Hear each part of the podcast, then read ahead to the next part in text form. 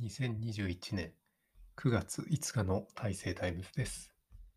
えー今日のフロントページ第1面1つ目は、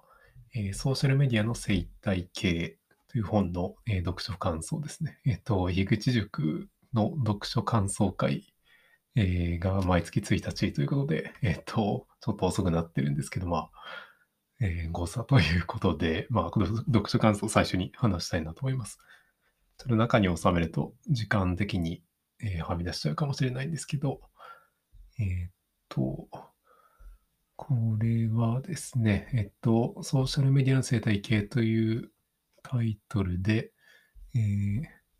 オリバー・ラケット著とマイケル・ケイシーさんかなの、えー著作で、えー日本語訳ですね。えっと、2019年ぐらいに出た本だったかなと思います。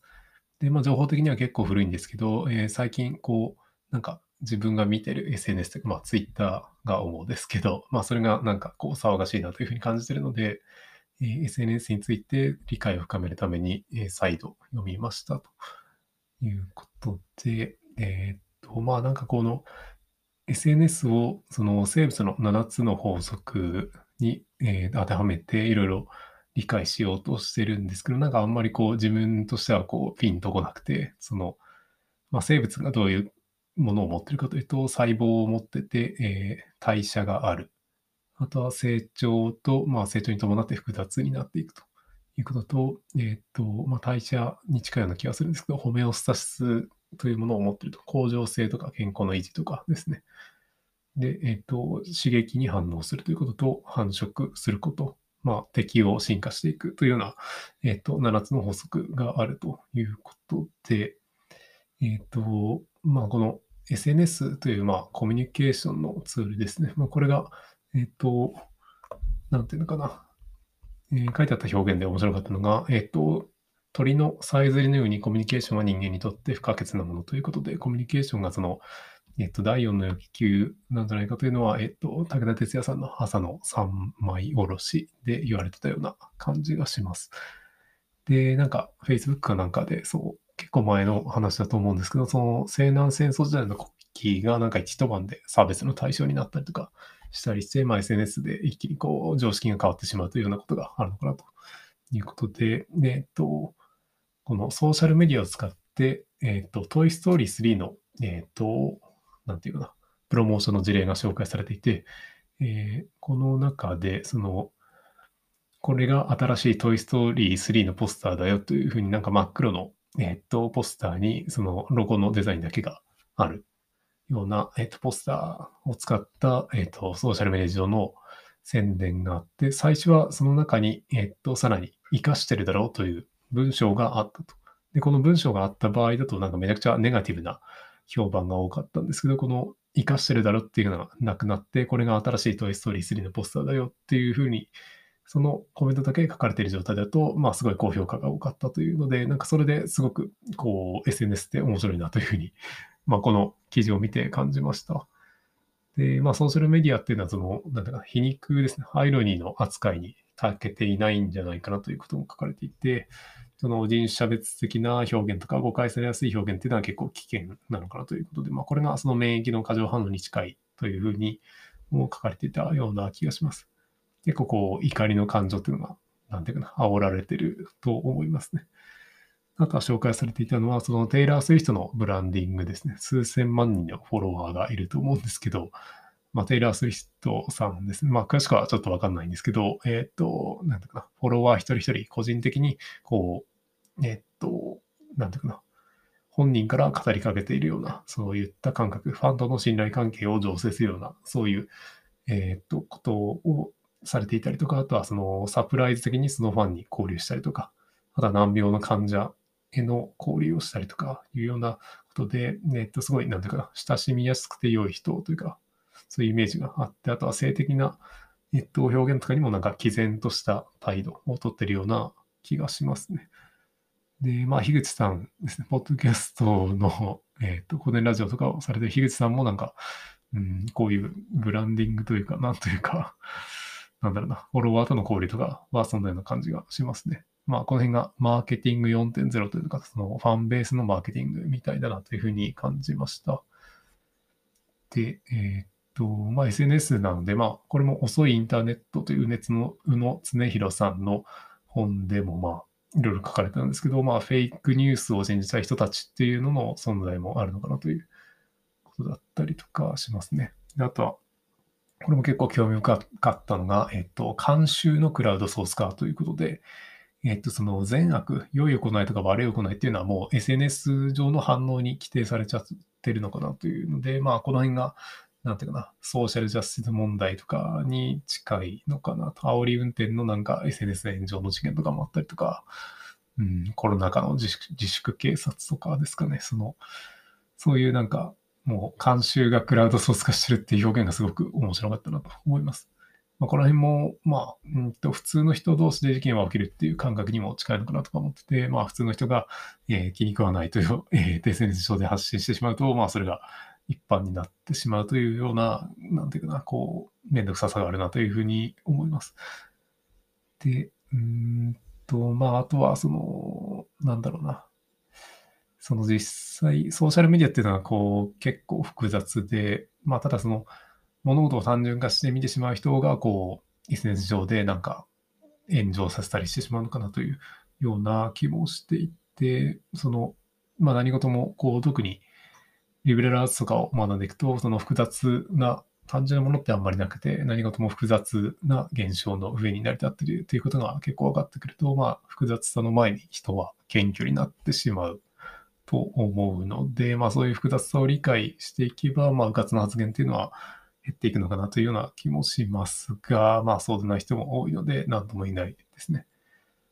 うんと、まあ基本的にはあと、そうですね、その自立分散型の組織が残生き残る傾向があって、そのティール型の組織とかとも言われますけど、まあその辺ですね。えっ、と、Facebook とかのその中央集権的な構造というか、そういったのは、うん、まあ最終的には破壊されてしまうことが多いということとか、うんと、とはそうですね、そのアルゴリズムでそのトラブルを改善する可能性もあるなというので、リーグオブレジェンドというゲームの中での、えっと、差別対策というか、その、検閲はしないけど、その匿名でなんかその、えっと、攻撃的なキーワードを機械学習して、なんかトラブルの解決の行動を促すというようなことで、まあ1回でもそのペナルティを受けたプレイヤーの90%以上は、えっと、そのペナルティを受けた後は行動を変えて攻撃的な態度を取らないようになったということもあるそうです。まあ、これも、うんと、アルゴリズムによって、まあ、人というか、なんていうかな、まあ、ソーシャルメディアを使う人の態度が良くなるということもあるのかなということで、うん、まあ、AI に人間がこう、強制されるような時代もやってくるのかなというような気もします。まあ、基本的にはそうですね、その SNS もまあ進化していくということで、うんまあ、育てていくような感覚が必要なのかなとか思ったり、うんと、あとはそうですね。まあ、やっぱり対面で言えないことは、匿名の状態でも言わない方がいいということも、まあ最近古典ラジオの深井さんがツイッターで挙げられていたような気がします。うん、まあ、なんていうかな、SNS 論としては、うん、なんかよく分かったようで分かんないんですけど、その、なんていうのかな。うん、まあいろんな人がいて、その、まあ目に見えるその SNS 上の雰囲気というのが、えっ、ー、と、社会を規定してしまうというところが、まあ事実起きているので、まあそのあたりをどうしていくかというところを、まあ今後考えていかないといけないかなというふうに感じました。うん、で、次の話題ですね。えっ、ー、と、ここからは、ね、自分の感想というか、なんだろう、本の内容からは外れますけど、えっと、立場が下の人をサンドバックにしないということですね。これが一つ話題で、えっと、まあ、学生を指導するときとかですね、特に教員が学生に対して結構強く言っちゃいがちなんですけど、まあ、これ、まあ、子育てとかもそうですけど、なんか自分がされて嫌なことはやっぱり相手にしないようにしたいなということで、特に弱い者に対しては強く当たってしまいがちなので、まあ、これもなるべく、うんと、なんていうかな、建設的なフィードバックを与えたいなということですね。まあ、子育てとかだと結構やっぱり難しいこともあると思うんですけど、うん、まあ、下のものに対しては多少丁寧に、えー、っと、上の人に対しては多少ブレーに行った方が、そういう逆を取った方がいいんじゃないかなというような気がします。で、次は、えー、っと、まあ、教育関連の話を続けると、えっ、と、まあ、ロボットをですね、その授業で使うロボットのセンサーを更新しようとしてて、これが秋月電子から出てるその BMX055 を使ったセンサーモジュールの秋月電子のサンプルプログラムが間違っていて、えっ、と、このサンプルって結構、そうですね、その、間違ってないというふうに思いがちなんですけど、まあ、やっぱりこれよく見たら、間違ってて、なんかセンサーの値おかしいなというので、なんかこうビットがずれてるんじゃないかなみたいな、そういうような気配があって、やっぱり見てみるとそんな感じでのエラーが出てて、Yahoo 知恵袋とかにそういうのが書かれてたんですけど、まあサンプルを信じすぎないっていうことが大事なのかなというので、まあこの辺もネット SNS の使い方とかにも似てるのかなということで、まあ信じすぎないというか適度に疑うっていうのが大事なのかなというようなことですね。で、えー、っと、次の話題で、えー、っと、PC の作業環境の改善というか、うんパソコン関連の話で、えっと、Excel のファイルですね。これが、まあ、10メガバイトぐらい超えてくると、開くのに時間がかかってイライラするなというので、まあ、これ、思い通りにいかないと疲れるという現象があるかなと思います。その自分の脳内の世界シミュレーターですね。これと、えっと、現実が対応してないと、なんか非常に疲れるなんか認知の歪みみたいなのが出てくるのかなと思っていて、まあ、そしてすぐ切れることが多いのかなと。まあ、これがその、目下のものに対して、その切れてしまうということにもつながってるのかなと思ったりとかしますね。えっ、と、まあ、その辺で、えっ、と、Excel のファイルにも切れないようにしたいなということで、まあ、この辺も RPA とか使って、なんかそういう操作の自動化とかも今後していきたいなとかも思ったりしていますと。で、あとは、うん、とまあ、細かいことではあるんですけど、結構自分は脱線しがちなので、このタイピングの前に手書きメモをした方がいいという、えー、と話題があって、まあ結構気になることがあるとつい検索しちゃうということで、まあその検索する前とか、そのタイピングしてメモる前に手書きでキーワードだけメモっておくと、まあ後からそれをまとめてメモ、えー、タイピングしてメモしたりとか、音声入力でメモしたりできるので、まあ便利だなというので、まあ一時期やってたんですけど、なんかやらなくなって、まあまたやってみると、えー、やっぱり便利だなということで、まあまた続けていきたいなと思っていますけど、やっぱりまあこれも無視して、そのまま検索しちゃうことも多いなというので、なかなか自分の意識、コントロールするの難しいなというふうに思ってます。で、まあ次は、えー、っと、Zoom It という画面の拡大ツールが、まあ、結構便利で、まあ、これも、うんと、使う場面があんまりないんですけど、えっ、と、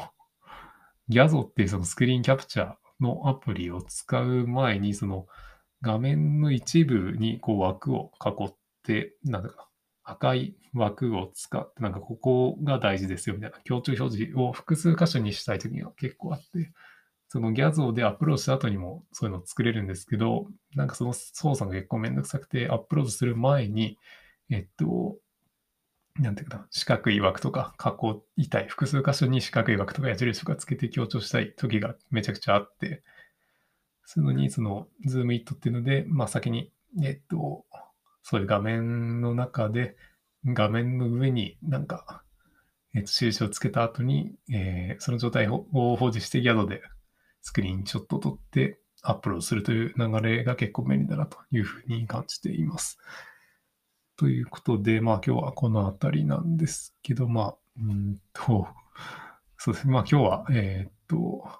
天下一品のラーメンを食べてきたというので、えっと、しがないエンジニアの追悼の竹雄さんがちょっと前に天一の話をして、それの後から結構気になっていて、いつ食べようかなと思って、まあ、今日はそうですね、婚活の写真を撮りに、その、高専時代の2個下の、えっと、機械科の、が、うんと、後輩の中で、その、えっと、写真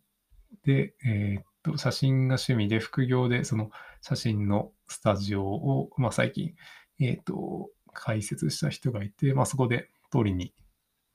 えー、と写真を撮ってもらいましたということで、なんかこう、いろいろいろんなポーズを試してみたりとか、なんか結構楽しい経験もしました。まあ、今後、その婚活の方も、まあ、なんとなく進めていこうかなと思っています。ということで、まあ、そのあたりも、もし進展があったら、なんか、報告できたりすると面白いかなというふうにも思っています。ということで、えー、今日はこのあたりで終わります。えー、ありがとうございました。